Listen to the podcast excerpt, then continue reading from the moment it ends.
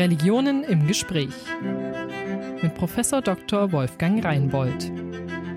Herzlich willkommen zu Religionen im Gespräch. Heute sprechen wir über ein Thema, das sehr aktuell ist. Im Mai wird in der Türkei gewählt und der Wahlkampf findet auch in Deutschland seit vielen Monaten statt. Ein Ort, an dem dieser Wahlkampf geführt wird, sind die Moscheen der türkeinahen Verbände, also DİTİB, Miligörisch und ATIP vor allem. Es ist lange Zeit ziemlich ruhig geblieben um diesen Wahlkampf, bis es vor einigen Wochen einen Eklat gegeben hat in einer Stadt am Rhein, Neuss. Und seither ist die Empörung groß und die Frage, was ist da eigentlich los in den Moscheen? Welche Rolle spielen sie im türkischen Wahlkampf? Das ist unser Thema heute und ich freue mich, dass Erin Güvercin bei uns ist, der die Debatte seit vielen Monaten und Jahren, muss man sagen, verfolgt und der ein vorzüglicher Kenner der Szene ist. Herzlich willkommen, Herr Güvercin. Vielen Dank, Herr Einbold, für die Einladung. Ein paar Worte zu Herrn Güvercin. Er ist freier Journalist, Sie hören an dem Namen, dass er selbst einen türkischen Hintergrund hat, aber er ist ein echter Rheinländer, ein, ein Kölscher Jung, wenn ich recht sehe. Absolut. Seit vielen Jahren jetzt lebhaft in Berlin, seit einer Weile und aktiv unter anderem in der sogenannten Alhambra-Gesellschaft, die von Ihnen mitgegründet wurde vor einigen Jahren und wo Sie gerade jetzt im, im März ein neues Projekt starten. Und ganz frisch in Berlin gibt es einen Landesverband der sogenannten liberalen Vielfalt. Da sind Sie seit einer Weile der Landesvorsitzende und heute hier zwischen Berlin und äh, Köln auf der Mitte in Hannover. Schön, dass das klappt. Vielen Dank. Ich fange mal mit, mit Neuss an. Es war ja lange Zeit wirklich, wirklich ruhig. Man, man las wenig, man hörte wenig. Dass der Wahlkampf stattfand in den Moscheen, wussten die Insider natürlich immer. Aber wenn man nicht sich normalerweise in Moscheen aufhält oder die Facebook-Seiten äh, durchsieht, dann bekam man es nicht mit. Dann gab es diesen, diesen, äh, diese Empörung über den Fall in Neuss. Das liegt gegenüber von Düsseldorf, wenn ich recht sehe. Ähm, was, was war da los in Neuss? Also in Neuss ähm, war ein ähm, Abgeordneter der AKP, Mustafa Açıkgöz, ähm, auf Wahlkampftour. Er war davor in äh, der DITIB-Gemeinde in Aachen und ähm, im Anschluss an seinen Auftritt in Neuss auch in anderen DITIB-Gemeinden und auch ähm, äh, in der Zentrale der AKP-Lobbyorganisation UID. Ähm, also er war zwei, drei Tage lang in Deutschland unterwegs, vor allem in NRW, in Nordrhein-Westfalen. Und in Neuss war er zu Gast ähm, bei der türkischen Föderation, also dem äh, Verband ähm, der Grauen Wölfe, also der türkischen Rechtsextremen. Und ähm, in einem äh, Raum dieser Moscheegemeinde ähm, hat er äh, dann äh, zu den äh, Mitgliedern dort äh, gesprochen und die Rede hat er selber auf Twitter, ein Auszug aus dieser Rede als Video auf Twitter selber geteilt und ähm, ja, also in dieser ähm, Rede, ähm, die wie gesagt in Neuss gehalten wurde, wurde ähm, regelrecht Hetze betrieben. Also ähm, er hat, ähm, er ist, äh, das ist halt im Türkischen, in, in, in, der Türkei eine, eine Wahlkampfpropaganda, die jetzt nicht äh, großartig überraschend wäre, weil in der Türkei funktioniert der politische Diskurs so, der ist so äh, extrem, aber in, in, dem deutschen Kontext hat das natürlich für eine Empörung gesorgt, weil er in dieser Rede gesagt hat, ähm, dass ähm, äh, in der Türkei die ähm, Terrororganisationen wie die PKK und die FETÖ, also mit FETÖ sind die ist die Gemeinschaft äh, von Fethullah Gülen gemeint, die sektenähnlich organisiert sind und die aber ähm, äh, von der AKP ähm, äh, im AKP-Sprech auch als Terrororganisation eingestuft werden. Und er hat äh, dort äh, klargestellt, unter tosendem Applaus ähm, der Moscheebesucher, ähm, dass diese Terrororganisation und ihre Mitglieder in der Türkei kein Lebensrecht mehr hätten. Sie hätten sie, hätten sie überall verfolgt, überall dingfest gemacht und vernichtet. Und, ähm, und das besonders Erschreckende ist, dass er dann zu diesem Moscheepublikum auch sagt, ähm, dass diese auch in Deutschland kein Lebensrecht haben. Und dass sie auch hier in Deutschland, wo sie Schutz suchen, aus ihren Löchern, wo sie sich verstecken, rausgezogen werden und vernichtet werden. Das ist ein Zitat aus seiner Rede. Also er ruft ähm, regelrecht dazu auf, ähm, äh, tatsächliche oder vermeintliche äh, Mitglieder äh, von Terrororganisationen in Anführungsstrichen ähm, äh, dingfest zu machen, auch hier in Deutschland. Und ähm, das ist natürlich eine sehr, sehr gefährliche Rhetorik, weil ähm, wir wissen, dass es immer halt auch sehr ideologisierte AKP-Anhänger oder Anhänger der Grauen Wölfe gibt, die jetzt ähm, ähm, nicht nur applaudieren, wenn äh, ein AKP-Politiker so eine Rede hält, sondern auch ähm, äh, zu Tat schreiten können. Und, ähm, und das äh, besonders Perverse ist halt, dass im türkischen politischen Diskurs im Grunde genommen jeder Kritiker der Regierung, jeder Kritiker des türkischen Präsidenten Erdogan entweder PKK-Sympathisant und Mitglied ist oder, wenn das halt nicht passt, äh, und er vielleicht auch religiös eingestellt ist, dann ist er definitiv ein Mitglied der FETÖ, also der Terrororganisation FETÖ, also Anhänger mhm. der Gülen-Gemeinde. Und das ist so absurd, dass zum Beispiel auch ähm, der Journalist Can Dündar, der ja in Berlin lebt, ähm, auf die Terrorliste gesetzt wurde als vermeintliches Mitglied der FETÖ. Terrororganisation, obwohl Can Dündar ähm, allem bekannt mit Religion wenig am Hut hat. Er ist ein Journalist, der seit Jahrzehnten ähm, als Journalist tätig ist und als investigativer Journalist ähm, tätig ist und eher, wenn es um religiöse Themen geht oder Religion insgesamt, eher äh, kritisch und skeptisch ist. Sogar mhm. so jemand ist halt mhm. nicht davor geschützt, als FETÖ-Mitglied gebrandmarkt zu werden. Also PKK-FETÖ ist nur eine Chiffre, ja. Um gegen Kritiker jeglicher Couleur ähm, äh, zu hetzen und natürlich auch diese Menschen einzuschüchtern. Ja. Wo Sie, wo Sie Can Dündar erwähnen, es ging gerade die Tage durch die Zeitung, dass offenbar die türkische Regierung auch jetzt so eine Art Kopfgeld ausgesetzt hat äh, zur genau. Ergreifung von Can Dündar und anderen äh, Kritikern der AKP. Genau, also es, äh, er ist offiziell auf so eine ähm, äh, Terrorliste gesetzt worden mhm. und äh, ich glaube umgerechnet 20.000, 25.000 Euro äh, ja. Kopfgeld für Hinweise, die zu seiner Festnahme führen oder ähm, andere Informationen. Ähm, äh, das, das, das ist die Realität und, und solche Reden müssten uns eigentlich auch als deutsche Gesellschaft auch ähm, aufwecken, dass Entwicklungen, die wir in der Türkei äh, von der Ferne her beobachten, wenn es darum geht, dass ähm, ähm, demokratische Standards abgeschafft werden, dass die Rechtsstaatlichkeit im Grunde genommen in der Türkei gar nicht mehr existiert, die Verfolgung von andersdenkenden Minderheiten oder Oppositionellen oder kritischen Journalisten ist in der Türkei Tagesordnung. Das ist ja nichts Neues für uns. Diese Entwicklung verfolgen wir ja schon seit langen Jahren. Aber das, was wir uns als deutsche Gesellschaft auch ähm, klar machen müssen, ist, dass diese Entwicklungen in der Türkei kein, kein reines Türkei-Thema sind, dass wir nicht sagen können, ja, okay, hm, ist weit weg, ja. sondern über äh, Strukturen, äh, über türkische Organisationsstrukturen, die ähm, abhängig sind und die auch kontrolliert werden äh, von der türkischen, ähm, äh, vom türkischen Regime, ähm, schwappt natürlich diese Stimmung, diese Atmosphäre auch ähm, in unsere Gesellschaft über. Und äh, weil wir haben hier natürlich eine sehr große und sehr vielfältige ähm, türkeistämmige Community. Und ähm, es ist kein bloßes Türkei-Thema, sondern diese Themen, diese Entwicklungen, diese Stimmungsmache betrifft uns äh, genauso. Genau, und deshalb, deshalb sprechen wir ja heute drüber, diese jetzt etwas politischeren Themen sind ja bei uns normalerweise nicht im Fokus, aber das betrifft uns, denn es sind unsere Moscheen hier im Lande. können Sie was sagen? Sie haben gesagt, Graue Wölfe, türkische Föderation. Was, was genau ist das für ein, für ein Verband, der, äh, der diesen Politiker eingeladen hat?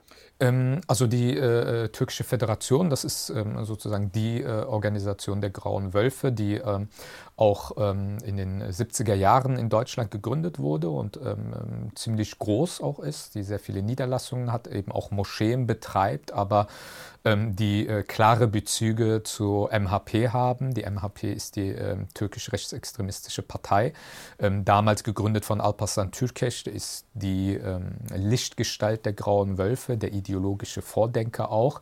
Ähm, und die MHP ist ja in einer Allianz mit äh, Erdogans AKP und ein sehr wichtiger Baustein, ähm, um jetzt diese entscheidenden Wahlen im äh, Mai auch äh, zu gewinnen. Also ähm, es ist auch wenn die grauen Wölfe hier in Deutschland vielleicht nicht so ganz im öffentlichen Diskurs präsent sind. Sie sind aber sehr, sehr gut organisiert. Sie, sind, sie können sehr gut mobilisieren und natürlich ist, ähm, äh, ist, ist, ist die türkische Föderation und auch die Anhänger der grauen Wölfe eine sehr wichtige Wählergruppe, die der AKP äh, auch hier in Deutschland bedienen muss. Insgesamt ist Deutschland für die AKP bei diesen Schicksalswahlen für Erdogan im Mai sehr, sehr wichtig, weil ähm, äh, etwa 1,4 Millionen Millionen Wahlberechtigte in Deutschland leben. Von daher ähm, ist es eigentlich nicht überraschend, dass der Wahlkampf äh, von AKP-Abgeordneten in Moscheen in Deutschland, aber auch in anderen Vereinen, Kulturvereinen, Unternehmerverbänden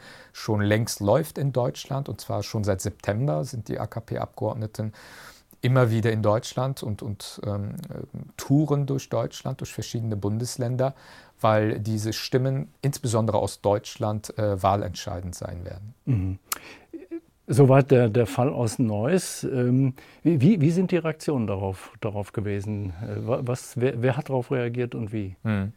Ähm, das eigentlich, ähm, dass dieser Fall in Neuss überhaupt ähm, öffentlich sichtbar wurde, verdanken wir den AKP-Abgeordneten, der halt ähm, äh, mir den Gefallen getan hat, seine Rede äh, aufzuzeichnen und auf Twitter zu teilen. Ah. Ich habe dieses, dieses Video dann genommen und äh, weil natürlich ähm, ähm, viele Journalisten oder auch politische Verantwortliche in Deutschland das, äh, den sprachlichen Zugang nicht gerade haben, habe ich mir die Mühe gemacht, äh, die Rede äh, in, ins Deutsche zu transkribieren. Das heißt, ich schließe mal zu, Sie waren es, der es überhaupt öffentlich gemacht hat äh, über Twitter. Ist es so? genau, und, und ah. ich habe dann natürlich die, ins Türkische transkribiert, damit das auch jeder versteht und das Video dann auf Twitter geteilt. Und mhm das äh, verbreitete sich dann extremst und, und äh, ich glaube, das Video wurde über 500.000 Mal aufgerufen auf Twitter. Mhm. Journalisten wurden natürlich aufmerksam, äh, Medien haben darüber berichtet und ähm, Politiker haben sich dazu geäußert und das hat dazu geführt, ähm, dass ich glaube zwei, drei Tage später dann auch das Auswärtige Amt ähm, äh, öffentlich dazu Stellung bezogen hat. Der Botschafter wurde einbestellt, es wurde nochmal im direkten Gespräch mit dem türkischen Botschafter halt auch klar gemacht, dass ähm, Wahlkampf nicht äh, in Hetze ausarten darf und dass es auch bestimmte gesetzliche Regeln gibt, mhm. die ausländische Amtsträger ähm, äh, sich daran halten müssen, dass Wahlkampfveranstaltungen angemeldet werden müssen und so weiter und so fort. Ähm, das hat natürlich eine ähm, Welle ausgelöst an, an, an, Empörung, an Berichterstattung und äh, das wurde dann natürlich auch in den türkischen Medien aufgegriffen und ähm, hat am Ende sogar dazu geführt, dass Erdogan seine geplante Berlin-Reise doch nicht angetreten hat, weil man ähm, anscheinend, so hört man das hinter den Kulissen, ähm, die deutsche Seite darauf bestanden hat, auf der gemeinsamen Pressekonferenz diese Neusser Rede auch kritisch zu erwähnen. Und ähm, Erdogan hat es nicht so mit Kritik. Und ähm, man hat sich dann äh, darauf geeinigt, ähm, äh, nach außen hin zu kommunizieren, dass man sich nicht auf ein, eine, eine, einen gemeinsamen Termin einigen konnte. Aber der eigentliche Grund war, waren die, die, ähm, ja, das, was diese Neusser Rede ausgelöst hat. Also eine beträchtliche Außenwirkung bis hinein in, in diplomatische Verwicklungen jetzt auf höchster Ebene. Ist denn seitdem Ruhe in den Moscheen, wenn das AA jetzt sagt, ähm, wir wollen, wir wollen das nicht und das muss angemeldet mhm. werden? Also gibt es seitdem noch Wahlkampf oder hat es damit jetzt aufgehört? Ähm, äh, man hat sich eher auf andere Länder konzentriert. Also in den letzten zwei Wochen konnte man beobachten, dass vor allem Frankreich, Belgien und Holland, äh, die Niederlande, ähm, äh, etliche AKP-Abgeordnete ähm, äh, ein sehr intensives Programm hatten. Mhm. Ähm, äh, aber äh, Deutschland ist das wichtigste Land. Da ist die größte türkeistämmige Community, da sind die mit großem Abstand äh, meisten türkischen Wahlberechtigten. Und der Wahlkampf läuft auch hier weiter. Und man sieht schon an den Ankündigungen der AKP-Lobbyorganisation, dass zum Beispiel im März in der Nähe von Mainz eine sogenannte Gedenkveranstaltung stattfindet über die Schlacht äh, in Çanakkale in Gallipoli. Das ist natürlich ein, ein, ein, ein, ein Gedenktag, der in der Türkei äh, Tradition hat und, und ähm, extrem halt auch nationalistisch aufgeladen ist. Und da ist der. Äh, also Erster Weltkrieg-Kontext. Genau, Erster ja. Weltkrieg. Das war sozusagen sehr wichtig für die Unabhängigkeit der Türkei und, und äh, äh, eine Abwehrschlacht gegen ausländische Besatzer.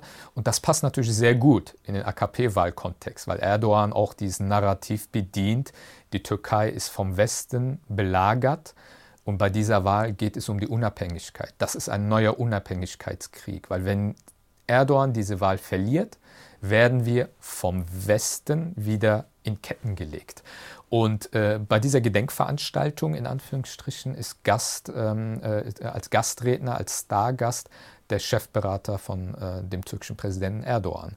Also man äh, wird jetzt versuchen, über solche Gedenkveranstaltungen, über Kulturveranstaltungen Wahlkampfpropaganda zu führen.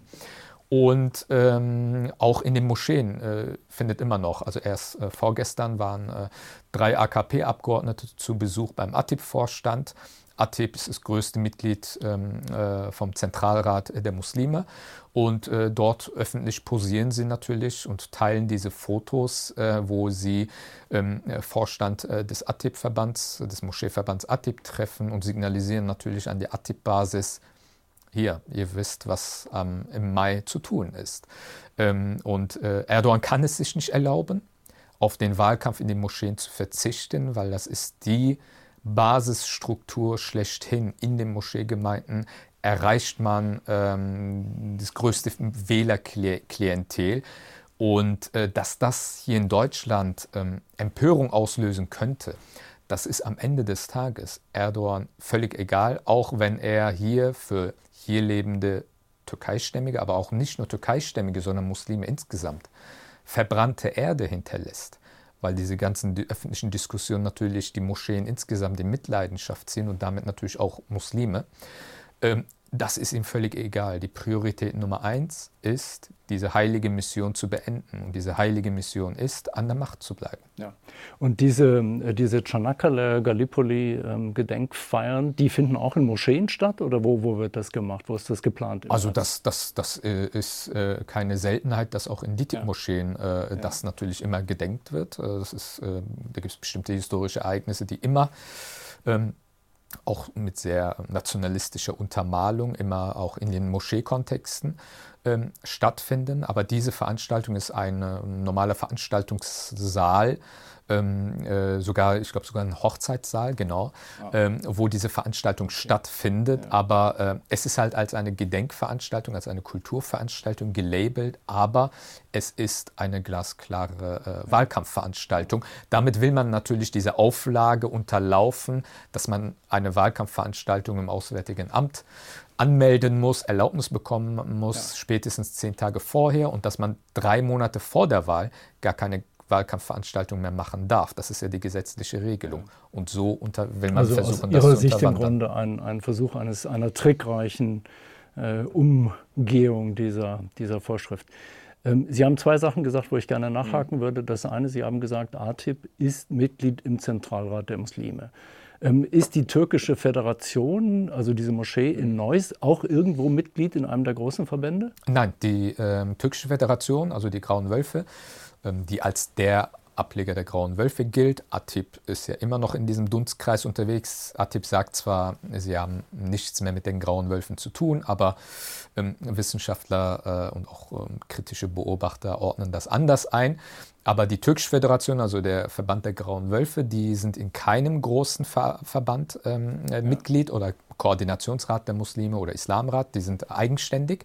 Aber Atip ist ähm, das größte mit großem Abstand äh, zu den anderen Mitgliedsvereinen äh, des Zentralrats. Das ist auch vielen nicht bekannt. Also größte Mitgliedsverein des Zentralrats mit großem Abstand ist die ATIP. Das ist ein türkisch-nationalistischer Moscheeverband, mhm. ähm, äh, die im Grauen Wölfe-Kontext äh, auch zu verorten ist. Das heißt, wenn wir mal schauen auf den, auf den äh, Koordinationsrat der Muslime in Deutschland, also den Versuch, eine, eine Bundesstruktur zu schaffen aus den vier größten Verbänden, äh, dann sind alle vier Verbände faktisch davon betroffen, weil sie alle enge Beziehungen auf die eine oder andere Weise in die Türkei haben. Klar, also mit, mit DITIB haben wir natürlich den größten äh, Moscheeverband mit über 900 Gemeinden. Die sind natürlich strukturell, personell und finanziell ähm, äh, abhängig und, und auch ähm, äh, gebunden an den türkischen Staat, an die türkische Religionsbehörde. Ähm, äh, das ist natürlich die, die, die extremste Abhängigkeit, aber dar, darüber hinaus haben wir die Islamische Gemeinschaft Miligörisch, auch ein größerer ähm, türkischer Moscheeverband. Ähm, die sind zwar nicht direkt strukturell äh, abhängig, aber ideologisch, weil ähm, die Gründungsfigur der Milligörisch-Bewegung ist Necmettin Erbakan, ein äh, ähm, klassischer türkischer Islamist und ähm, glühender Antisemit. Und ähm, er hat natürlich immer noch eine zentrale Rolle in der äh, IGMG. Also wir haben jetzt bald im Februar wieder Jahrestag ähm, des Todes, äh, den Todestag von Erbakan, äh, Necmettin Erbakan als, als so Lichtgestalt der IGMG. Ähm, da wird man halt in IGMG-Moscheen zum Beispiel auch beobachten können, dass es da halt Gedenkveranstaltungen ähm, äh, zu seiner Person geben wird. Und ähm, wir sehen ja auch, dass es keinerlei kritische Aufarbeitung mit seinem Antisemitismus oder islamistischen Gedankengut nicht mal im Ansatz stattfindet. Daher, ähm, weil Erbakan natürlich so die, die ähm, ein, eine der wichtigsten äh, Personen und auch Vorbilder von Erdogan war, ähm, äh, gibt es da natürlich eine sehr äh, große ideologische Nähe. Äh, von daher ähm, ist das auch ein Faktor. Und Atib äh, aufgrund ihrer nationalistischen Ausrichtung natürlich ähm, auch ähm, ähm, sehr stark mit der türkischen Regierung sympathisiert, sagen wir es mal so. Hm. Also alle vier großen Verbände sind davon betroffen. Wie, wie sind jetzt die Reaktionen der Verbände ausgefallen auf diesen Fall in Neuss und die, die Kritik daran? Äh, natürlich äh, weisen äh, sowohl Vertreter der DITIB oder auch der IGMG oder auch ATIB natürlich äh, völlig von sich, dass Wahlkampf in den Moscheen stattfindet. Sie Sie, sie stellen das so dar, das war zum Beispiel auch äh, in der Auftaktveranstaltung der Deutschen Islamkonferenz so, da war ein äh, Funktionär der DITIB und auch der aktuelle KRM-Sprecher Eyüp Kalyan auf dem Podium. Und äh, er wurde dort halt auch vom Publikum äh, mit der kritischen Frage konfrontiert, ähm, äh, was er denn dazu sagt, dass seit, äh, seit September ähm, AKP-Abgeordnete fleißig ähm, Wahlkampf führen in den DITIB-Gemeinden. Und ähm, er hat er hat das äh, auf eine sehr, ähm, ja, plumpe Art und Weise umgangen, indem er einfach gesagt hat, dass alle Parteien willkommen sind in der Moschee, auch deutsche Parteien, aber in DITIB-Gemeinden findet kein Wahlkampf statt.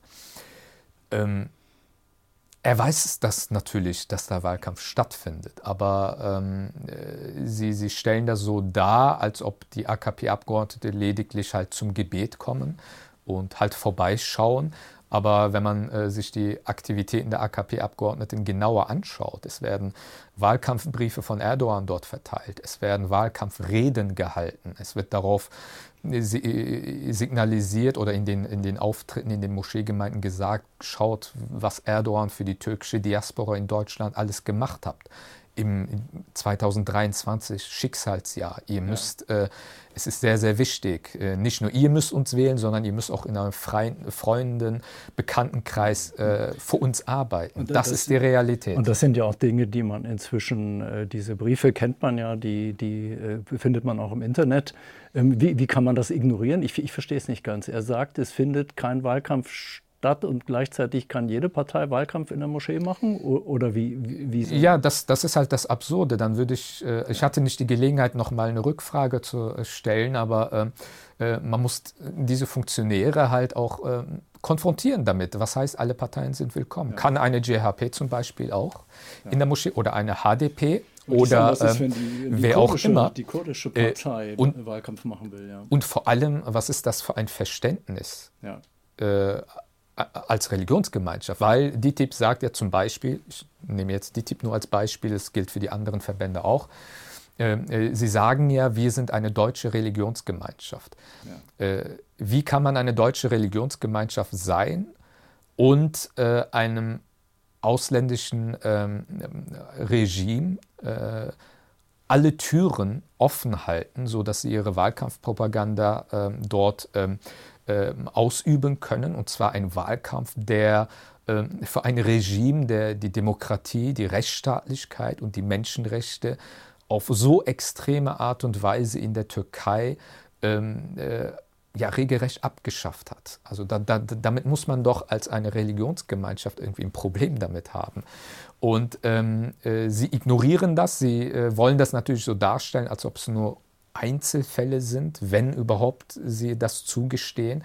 Ansonsten negieren sie das natürlich, dass gar kein Wahlkampf stattfindet. Aber ähm, der Punkt ist, und diese Mühe habe ich mir halt eben gemacht seit September, jeder AKP-Abgeordnete, der in Deutschland auf Tour ist, der dokumentiert das selber auf Twitter, weil er muss ja Ankara am Ende dem Staatspräsidenten zeigen, was für ein leidenschaftlicher Wahlkämpfer ist, er ist und was er alles gemacht hat in Deutschland, in Frankreich, in Belgien. Diese AKP-Abgeordneten selber sagen ja, dass sie in der und der Gemeinde waren. Sie teilen Fotos. Sie teilen Fotos, wie sie diese Briefe an die Gemeindemitglieder verteilen. Sie teilen Fotos von Videos aus ihren Reden und wie ähm, äh, leidenschaftlich die AKP-Basis in Deutschland ist.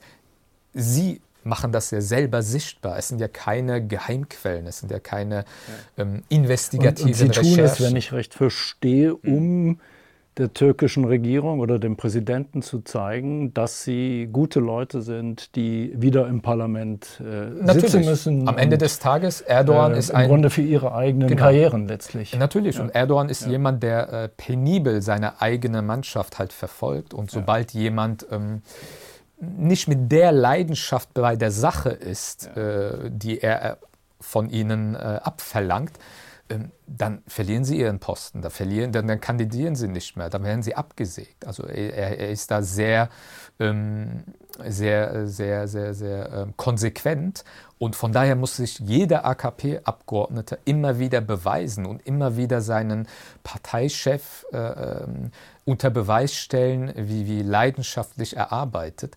Ähm, und das ist alles öffentlich einsehbar und man muss es halt nur eben sichtbar machen und ähm, äh, das ist halt immer wieder interessant, wenn man äh, Verbandsfunktionäre dann in bestimmten Kontexten sie mit diesen Dingen konfrontiert. Sie äh, tun so, als ob es nichts geben würde und stellen die Situation absurderweise so dar, als ob gar kein Wahlkampf stattfinden würde. Und äh, das, das zeigt halt, wie, wie, wie ähm, überfordert sie sind am Ende des Tages halt. Ne? Sie, sie können mit kritischem Diskurs nicht umgehen und sie können halt eben halt, wenn man sie mit diesen Fragen konfrontiert, auch am Ende des Tages nicht wirklich eine Antwort geben. Weil der Punkt ist ja, DTIP-Funktionär XY, auch wenn er wollen würde, also wenn, er, wenn zum Beispiel ein DTIP-Chef sagen würde, in meinen Moscheen in ganz Deutschland, in über 900, Mosch 900 Moscheegemeinden, findet kategorisch kein Wahlkampf statt, weil in Moschee ist eine Gebetsstätte für alle Menschen, egal welcher politischer Gesinnung. Bei uns findet kein politischer Wahlkampf statt. Er hat, er hat gar nicht die Möglichkeit, das zu sagen, weil er ist strukturell, personell, finanziell abhängig und er ist selber türkischer Staatsbeamter, der DITIB-Chef. Er ist weisungsgebunden und wenn Ankara sagt, du musst springen, dann muss er springen. Ja. Wobei nun an der Stelle genau das Problem liegt, weil dies ja genau das ist, was von den Leuten üblicherweise gesagt wird auf dieser Ebene. Wir sind eine Religionsgemeinschaft, wir machen keine Politik, wir sind deutsch und wir haben mit der Türkei nur lose Verbindungen. Und nun sagen Sie, nachdem eigentlich das Gegenteil ist der Fall. Ja, Sie sagen ja natürlich, wir sind als deutsche Religionsgemeinschaft, orientieren wir uns nur ja. theologisch an der türkischen Religionsbehörde. Das ist für uns sozusagen der Bezug, aber wir sind eigenständig, wir treffen unsere eigenen Entscheidungen. Wir sind ein deutscher Verein, eine deutsche Religionsgemeinschaft. Deswegen wollen wir all die Privilegien haben, die eine Religionsgemeinschaft haben kann. Das ist halt die, ähm, die PR-Sprache, aber die Realität und das, äh, dafür braucht man auch kein DTIP-Experte sein, dafür braucht man auch nicht ähm, irgendwie äh, großartigen Einblick zu haben, sondern wenn man Stück weit nur die, die, die Verhältnisse, die wirklichen Verhältnisse beobachtet, dann sieht man ja, dass ähm, so diese, diese, das, was sie nach außen zeigen, eben nicht die innere Realität, äh, der inneren Realität entspricht. Das ist ein ziemlich, äh, wie soll ich sagen, vernichtendes Urteil, das Sie fällen. Ich will, ich will noch mal fragen, gibt es irgendwo eine interne Diskussion um die Punkte jetzt jenseits von Güvercin, der, der das kritisch mhm. markiert? Also es muss doch irgendeine Leute geben, die sagen, wir ruinieren uns auf die mhm. Dauer, gerade im Blick auf die deutsche Öffentlichkeit, auch mit Blick auf die Kirchen, etwa wenn ich denke an die vielen Beziehungen, die Kirchen Absolut. haben zu den Verbänden. Ja. Interreligiöser Dialog, das sind alles also, Leute, die sagen, äh, mhm. so kann es nicht gehen. Ja, wie gibt es irgendwo eine im Untergrund, hm. wo auch immer, kritische Debatte?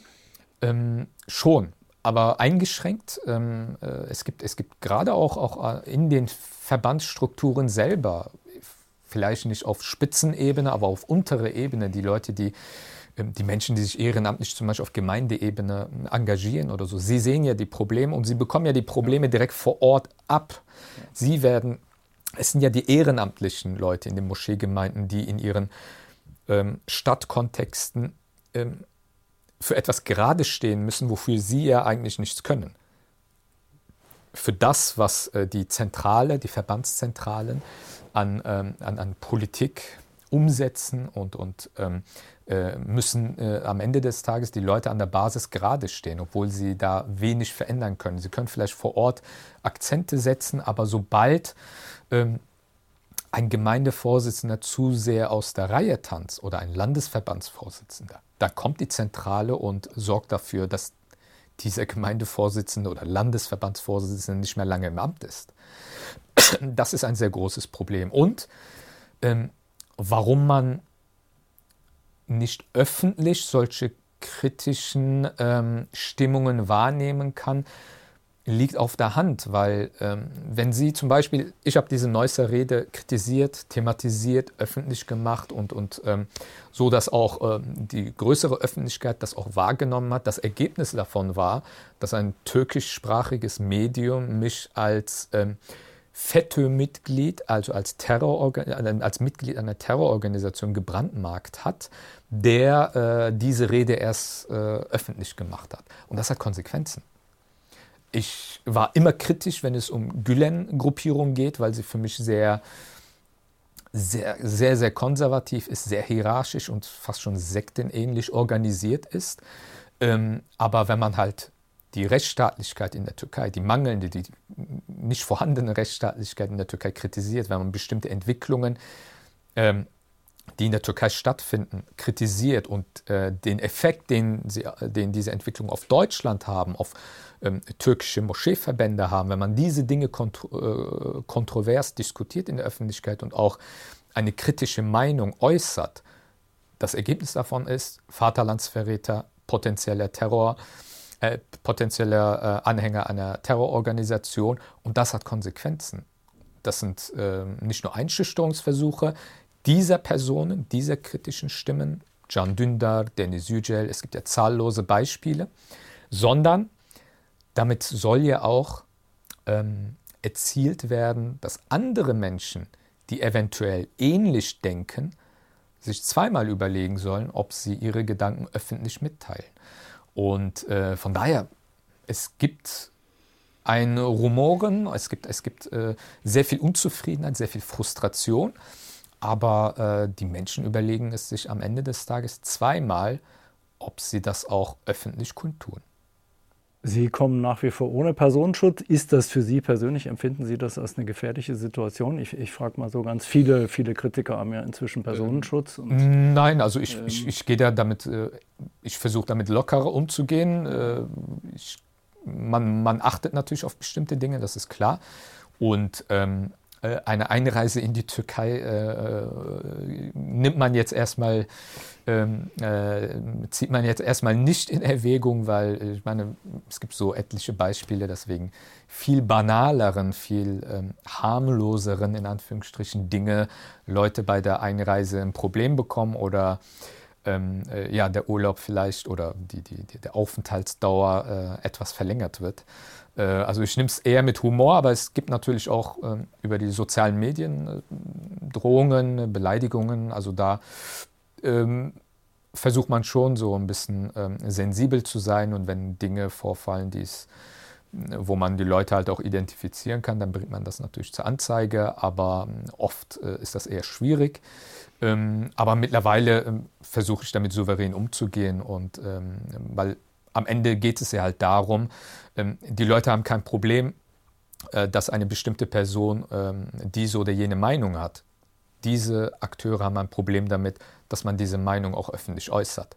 Wenn man schweigen würde, kann man denken, was man will. Das ist nicht das Problem, aber man soll ja kein schlechtes Vorbild für andere sein. Deswegen ähm, diese massiven Einschüchterungsversuche.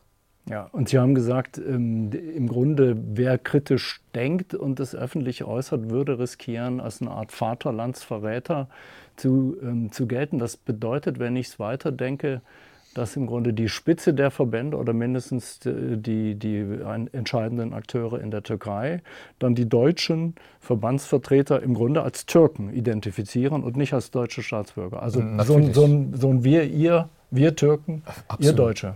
Also das ist äh, eine ähm, ja, identitäre ähm, Einstellung. Sie denken in wir und ihr, die Deutschen. Und wenn man gerade auch als Türkeistämmiger diese, ja. ähm, ich bin ein deutscher Muslim mit türkischen Eltern, die als Gastarbeiter nach Deutschland gekommen sind. Alleine, dass ich mich als deutscher Muslim bezeichne, und das ist sehr mir überlassen, wie ich mich bezeichne, äh, sogar das ist schon ein Problem für sie. Da fängt der Verrat ja schon an. Was heißt der deutscher Muslim? Du bist doch ein Türke. Ähm, also die, diese, diese identitären ähm, Narrative sind sehr, sehr äh, weit verbreitet und, und ähm, wenn man dann halt auch diese Kritik, weil als deutscher Muslim mache ich mir natürlich auch Gedanken über die Zukunft äh, des muslimischen Lebens. Und da, da geht es natürlich auch um Moscheen, es geht um Imame, es geht um muslimische Zivilgesellschaft, deutsch-muslimische Zivilgesellschaft. Man will ja ähm, mitgestalten, in eine positive Richtung mitentwickeln und so. Wenn man diese kritische Reflexion dann äh, auch öffentlich artikuliert, ähm, äh, wird das als Vaterlandsverrat gesehen, weil sie halt eben in diesem türkisch-identitären Konstrukt nur muslimisches Leben sich vorstellen können. Und das ist die Rhetorik der AKP, das ist die Rhetorik Erdogans und auch die Rhetorik der türkischen Rechtsextreme. Hm. Und ich meine, für die deutsche Situation muss man nicht drüber sprechen. Ja, völlig zerstörerisch. Denn man fragt sich ja, wenn Sie das so sagen, wie lange ist man denn Türke? Wie viele Generationen? Dritte, vierte, fünfte Generation? Hängt das am Blut oder woran hängt das? Also wenn man, wenn man dem nachgeht, kommt hm. man auf ganz seltsame Ideen und auch historische Vergleiche, die, die, die mir da jedenfalls einfallen. Nicht? Also Vielleicht laden Sie mal einen DITIB-Funktionär an und stellen ihm mal die Frage. Das würde mich ich auch habe, interessieren. Ich habe für heute in der Tat bei DITIB nachgefragt, ja. ob es, ob es eine, eine Reaktion mhm. des Verbandes gibt. Äh, die E-Mail ist unbeantwortet geblieben. Nicht, und das, das, das, ist die Erfahrung, die wir natürlich machen. Das ist die äh, normale Herangehensweise der DITIB-Presseabteilung. Ja. Keine Antwort. Es gibt keinerlei, es gibt keinerlei Stellungnahmen. Deshalb bin ich jetzt, das ist natürlich jetzt sozusagen um die Ecke muss ich mit Ihnen darüber sprechen, denn die, von den Verbänden gibt es, gibt es ja, keinerlei Reaktion. Ja. Ich meine, ähm, ähm, die, die, die großen Verbände haben ja nicht gerade Mangel an Möglichkeiten. Sie haben Personal, sie haben üppige finanzielle Mittel, sie haben Presseabteilungen. Ähm, also wenn Sie ähm, gegen eine äh, einzelne Person, der das quasi als äh, Nebenberuf oder Hobby macht, äh, nicht in der Lage sind, ähm, äh, ein Kontra zu geben im öffentlichen Diskurs, also ich würde mich sehr freuen. Also ich würde mich sehr freuen, wenn wir jetzt nicht einfach zu zweit ein genau, Gespräch wir, wir führen, sondern ein Streitgespräch oder, ja. führen. Und das ist halt immer halt auch meine Erfahrung. Ähm, ich, ähm, ich, leite hier bei der Alhambra-Gesellschaft das Projekt ähm, Muslim Debate, wo es darum geht, um diese innermuslimischen Themen auch, auch zu diskutieren, auf Augenhöhe, gemeinsam. Und ähm, Einladungen werden nicht nur nicht angenommen, sondern sie werden gar nicht beantwortet. Und dann äh, beschweren sie sich aber, dass der Diskurs geführt wird ohne mhm. sie. Ähm, nun, wenn man aber abwesend ist, dann ist das ja nicht ähm, das Problem derjenigen, die anwesend sind, sondern wenn man die Möglichkeit hat und mitdiskutieren kann, aber eben auf Augenhöhe, ähm, dann äh, äh sollten sie das doch mal machen. Ja. Aber sie haben ja die Haltung nicht auf Augenhöhe, sondern man soll von unten nach oben gucken, weil ich, Sie sind ich, ja die Großen. Ich sage es mal direkt in die Kamera. Also Sie haben gehört eine Menge, eine Menge Kritik von Herrn Güvercin an den, den großen islamischen Verbänden und insofern die herzliche Einladung an jeden von Ihnen, der sich jetzt ärgert oder sagt, da müssten wir doch etwas mal gegenhalten. Melden Sie sich gerne. Wir machen das gerne in einer anderen Form, in einer zweiten Folge oder einem Streitgespräch. Oder in der wunderschönen DITIB Zentralmoschee in Köln. Die haben so einen schönen Veranstaltungssaal. Ich komme sehr gerne. Es gibt, viel, es gibt viele Orte, wo wir das führen können. Das auch nur zur Verteidigung dieses, äh, dieses Formates, was natürlich nicht befriedigend ist, aber es geht eben, geht eben unter Absolut. den gegebenen Bedingungen nicht anders. Ich finde es ja. ja auch ähm, äh, echt schwierig in der äh, Rolle des Kritikers, ja. in der Rolle des Klagenden zu sein, sondern ähm, äh, ich habe wirklich ehrliches Interesse daran, ähm, und da spreche ich auch im Namen der anderen äh, Kollegen bei der Alhambra-Gesellschaft, gemeinsam über diese und viele, viele andere Fragen zu diskutieren, damit muslimisches Leben in Deutschland, deutsch-muslimisches Leben, deutsch-muslimische Zivilgesellschaft und auch deutsch-muslimische Religionsgemeinschaften sich entwickeln, weiterentwickeln und wir als Muslime in Deutschland einen positiven Impuls in diese Gesellschaft geben können, weil das ist unsere Gesellschaft und nicht das, was in Ankara oder in welcher anderen Region auch immer stattfindet.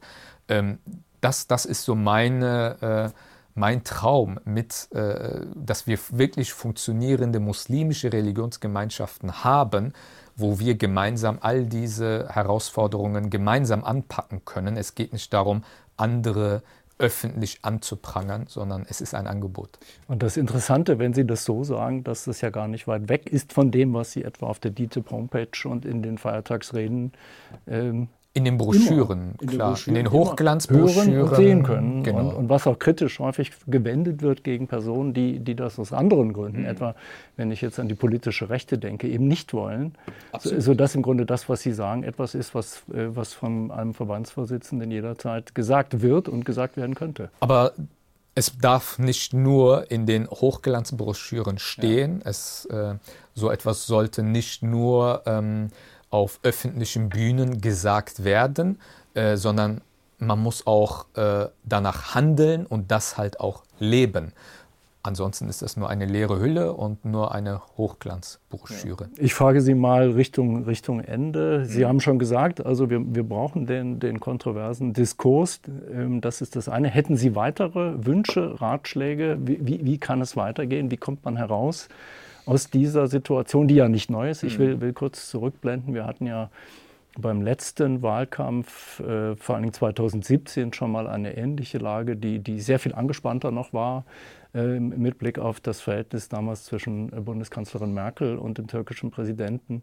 Also die Debatte ist ja auch nicht neu, sondern, sondern kommt alle Jahre wieder. Man hat den Eindruck, es bewegt sich im Grunde nichts, jedenfalls nicht in die richtige Richtung. Oder Hätten Sie einen, eine, hm. einen Vorschlag, wie es, wie es gehen könnte? Was brauchen wir?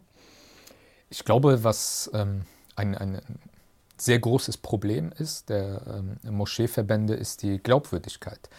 Ähm, Glaubwürdigkeit ist, die, äh, ist das Wichtigste, was eine Religionsgemeinschaft auszeichnen sollte. Und wenn man äh, im, im öffentlichen Kontext ähm, Dinge sagt, die in der inneren Realität äh, genau das Gegenteil ist. Wenn man in der Öffentlichkeit sagt, es findet in den Moscheen kategorisch kein Wahlkampf statt, die Realität ist aber, dass eine Partei, ähm, dass, dass die eigenen Gemeinden im Grunde genommen zu einer Filiale der AKP geworden sind, ähm, dann äh, ist das verheerend dann bleibt keine Glaubwürdigkeit mehr. Und wenn man als Religionsgemeinschaft keine Glaubwürdigkeit mehr hat, ähm, was will man dann noch machen? Und am Ende des Tages wird man auch die Glaubwürdigkeit äh, äh, bei der eigenen Basis, bei den eigenen Gemeindemitgliedern auch verlieren. Zumindest diejenigen, die jetzt nicht total auf einem ideologisch, parteiideologischen Trip sind, die werden es natürlich gutheißen. Ähm,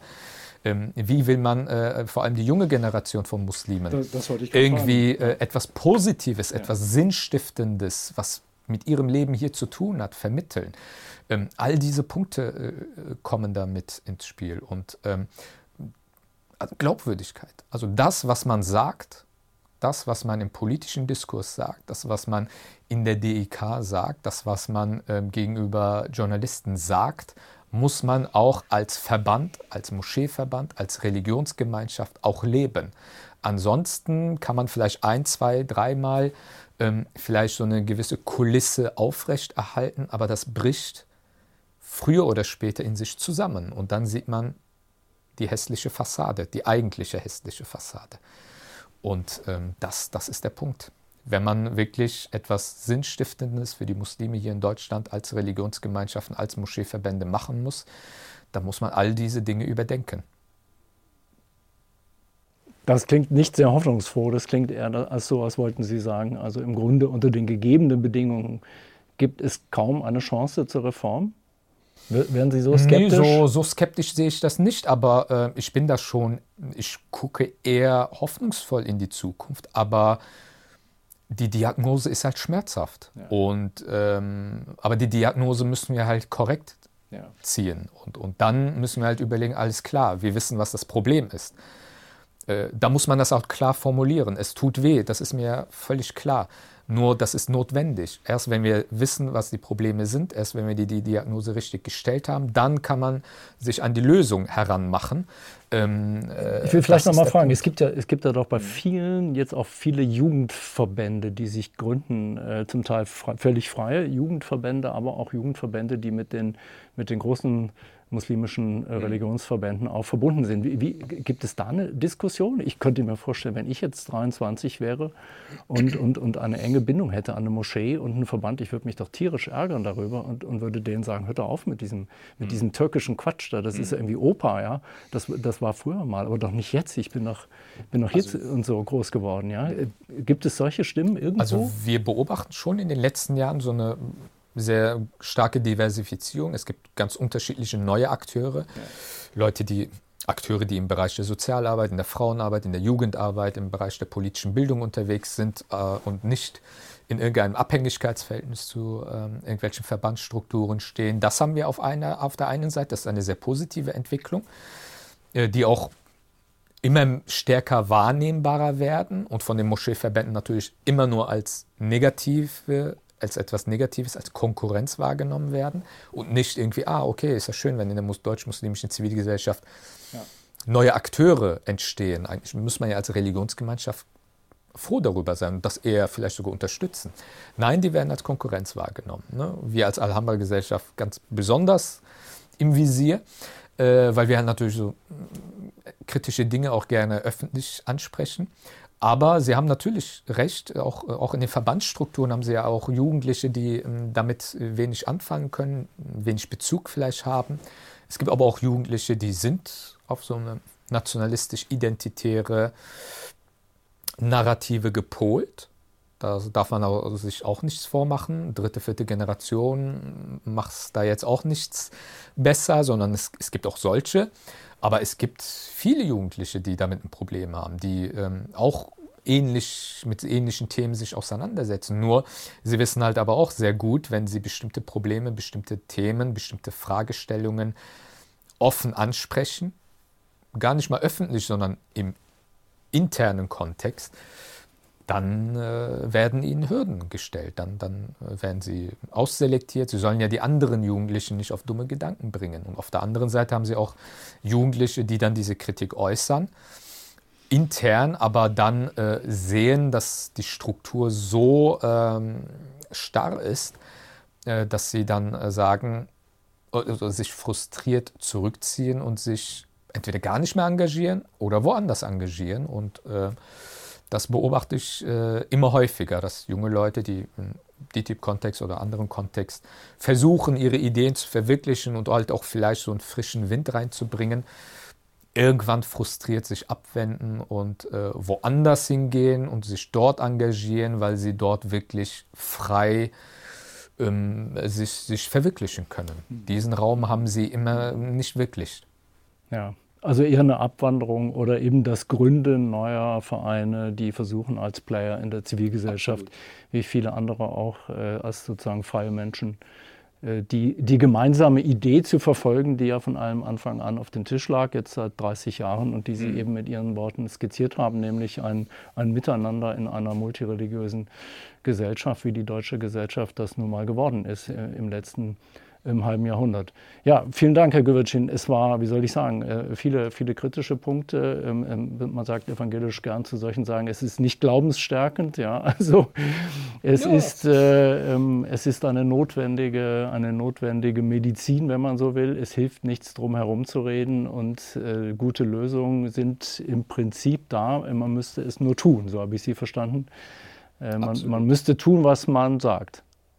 Man, man, wir haben als Muslime in Deutschland nicht den Luxus, äh, die Probleme, die einfach für jeden von uns sichtbar sind, wir tun uns keinen Gefallen, vor allem als Muslime, äh, das zu ignorieren. Und ja. man tut sich auch keinen Gefallen, weil das ist meine Gesellschaft. Das ist meine Heimat. Deutschland ist meine Heimat. Und ich kann ja nicht so tun, als ob äh, ich irgendwie in einer Blase lebe und immer noch mit dem Gedankenspiele zurück in die Türkei zu kehren. Ähm, ähm, das, das ist ein schmerzhafter Prozess. Wir müssen uns damit auseinandersetzen und wir wollen äh, als Alhambra-Gesellschaft da Impulse setzen, Diskussionen anstoßen und etwas Positives dann hoffentlich in Zukunft auch bewirken.